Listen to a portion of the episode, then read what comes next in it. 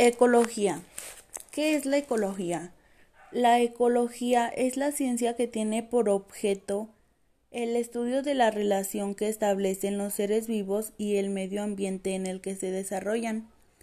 Del mismo modo, estudia cómo se distribuyen y el porqué de su abundancia en esa área determinada y cómo esas propiedades son afectadas.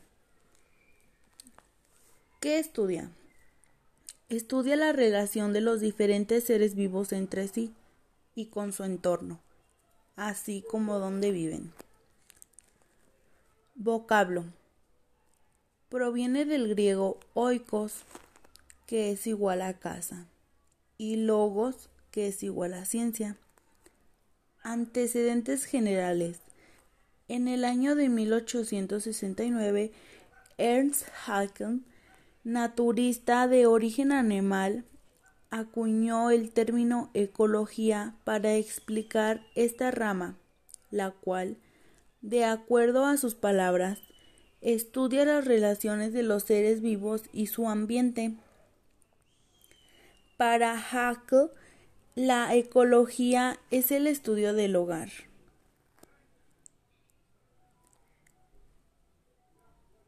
La ecología es una ciencia que estudia la relación que hay entre los seres vivos y el medio físico en el que habita.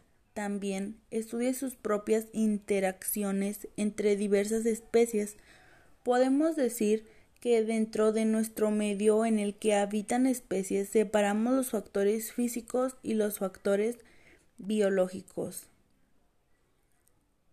¿Qué nos aporta la ecología? La ecología juega un papel fundamental ante la degradación y deterioro del medio ambiente, donde está por medio del estudio científico de los seres vivos con su entorno permita lograr un equilibrio ecológico entre el ser humano, la biodiversidad y la naturaleza.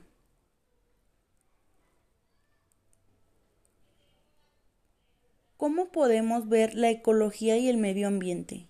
Están directamente relacionados, si bien la primera es la ciencia que analiza los diferentes ecosistemas donde se desarrollan los seres vivos, es decir, el medio ambiente. Sin embargo, la ecología se puede subdividir en dos tipos, autoecología y sinecología.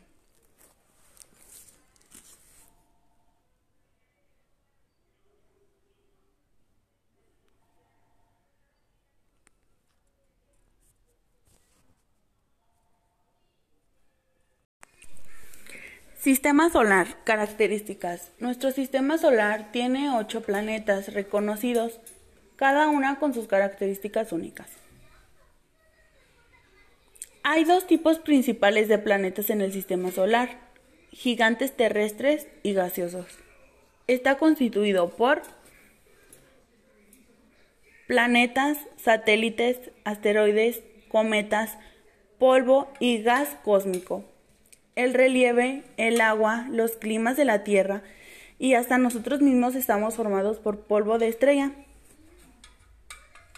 El Sol es el astro fundamental del sistema solar. Funciona como un gran reactor termomolecular que a través de la función de los átomos que componen su materia genera toda la energía. El astro rey Está compuesto por 70% de hidrógeno, 29% de helio y 1% de otros 20 elementos químicos. La corona. La corona tiene gran dimensión. Es la capa más exterior del Sol. Es muy tenue y es visible a simple vista durante los eclipses totales del Sol, cuando la luna tapa todo el disco solar.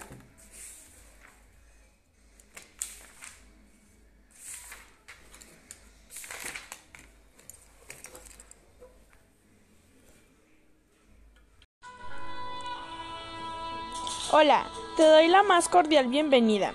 El día de hoy estarás escuchando a los alumnos Braulio, Eli y su servidora Jocelyn del Telebachillerato Comunitario de Valenciana.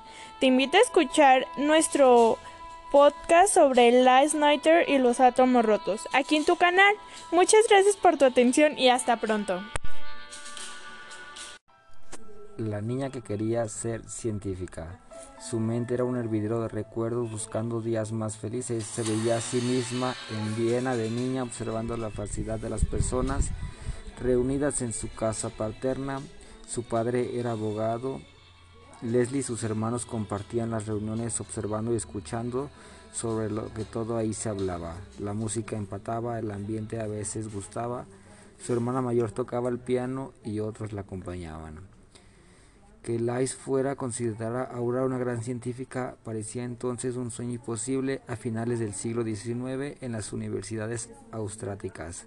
No había mujeres, las niñas solo podían estudiar hasta los 14 años, después nada. Con qué facilidad se habla ahora de la reactividad de átomos que emiten partículas de átomos que cambian y se convierten en otros, pero nada más de eso estaba claro. En 1906, cuando una, oscura tarde de septiembre, Lais se enteró de que su querido maestro se había suicidado.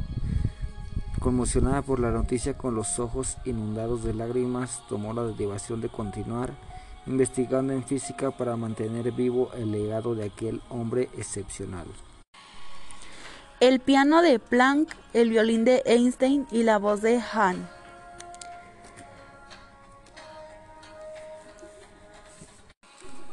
Hahn era un joven químico de su misma edad, un experto separado los distintos elementos químicos que se producían en las muestras radiactivas, y Lise tenía los conocimientos físicos necesarios para comprender la radiactividad.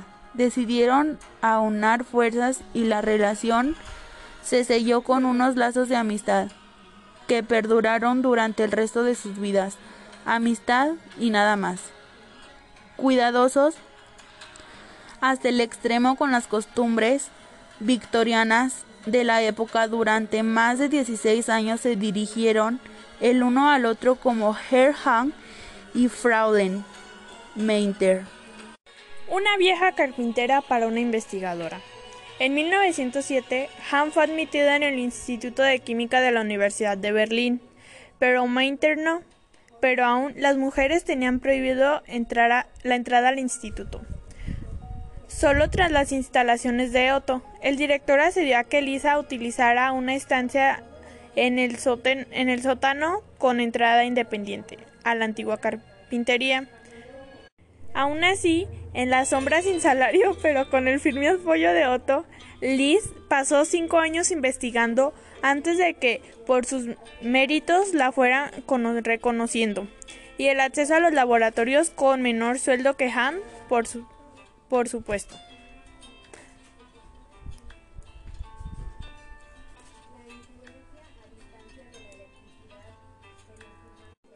Por supuesto les intrigaba a ambas la sobremanera cómo nuestra radiactiva los elementos químicos se transformaban entre otros.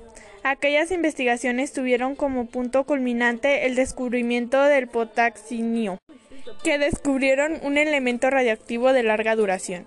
Pero el problema que realmente absorbió a la pareja durante años fue la emisión de partículas beta. Los elementos radiactivos emiten radiaciones penetrantes, entre ellas electrones que se escapan de los átomos con energías para las que no existía justificación teórica.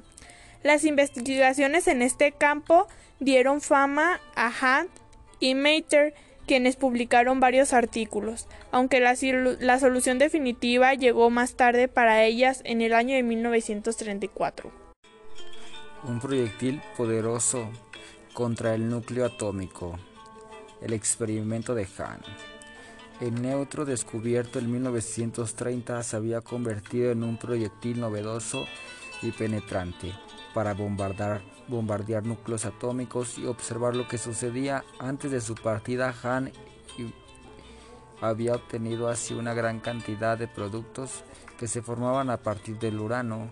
Cuando Lais tuvo que huir de Alemania, Hahn contuvo investigaciones del fenómeno, pero en las muestras siempre parecía un elemento que distorsionaba el resultado. Porque por más que lo intentaba eliminar no siempre aparecía, curiosamente era fácil de aislar en nuestras naturales. Solo se ocurrió una solución de alguna manera, el bario debía de ser creado en, un lugar donde un átomo del tamaño similar se rompiera en pedazos mucho más pequeños. De esta manera Hahn y Straman de forma experimental habían descubierto un fenómeno nuevo que tendría consecuencias inesperadas. Cuando Liz conoció el resultado, se, pudo, se puso a dar vueltas. Coincidió que durante la Navidad de 1938 su sobrino Otto, el hijo de su querida hermana Gusti, viajó a Estocolmo para visitarla. Era un científico brillante que trabajaba en el Instituto de Física Teórica de la Universidad de Copenhague, justo al mítico Niels Bohr. Durante un paseo entre los bosques nevados de Suecia, Frisch sobre los esquís y Liz andaban, presumía de caminar igual de rápido sin ellos. Comenzaron a esbozar una explicación. Los descubrimientos se publicaron en 1939. Hahn y Strandman publicaron sus resultados experimentales el 6 de enero y el artículo con los cálculos teóricos de Meiter y Frisch se publicaron en Nature del 11 de febrero. Posteriormente se descubrió que un tipo de uranio, al absorber un neutrón, no solo se rompía en pedazos más pequeños, sino que liberaba además dos o tres neutrones que a su vez podían fisionar otros átomos, provocando una reacción cadena capaz de generar enormes cantidades de energía. Un Nobel para la científica olvidada. Después de la Segunda Guerra Mundial, Hunt y Mater continuaron siendo amigos. Tan solo un acontecimiento enturbió su relación, aunque de formar parejas, la concesión en, solitario del Premio Nobel de Química a Otto Hahn en 1945. Toda la comunidad científica estuvo de acuerdo en que Lee Mater también lo merecía, e, pero eso no fue culpa de Otto Hahn. Si hubiera que buscar un culpable, tal vez estuviera en el Comité Nobel. De hecho, durante la lectura del discurso de adaptación del Nobel, Otto dejó bien claro que el, protagonismo de Liz en el proceso de su descubrimiento de la fisión nuclear. Liz Mainter no tuvo el Nobel, pero sí un reconocimiento mundial. Después del fin de la guerra, periodos sensacionales pintaron una realidad muy distinta. Descubrieron a Liz Mainter, como la, heroína que huyó de Alemania con los planos de la bomba atómica bajo el brazo, y a Otto Hahn como un bandido que robó la idea de Liz.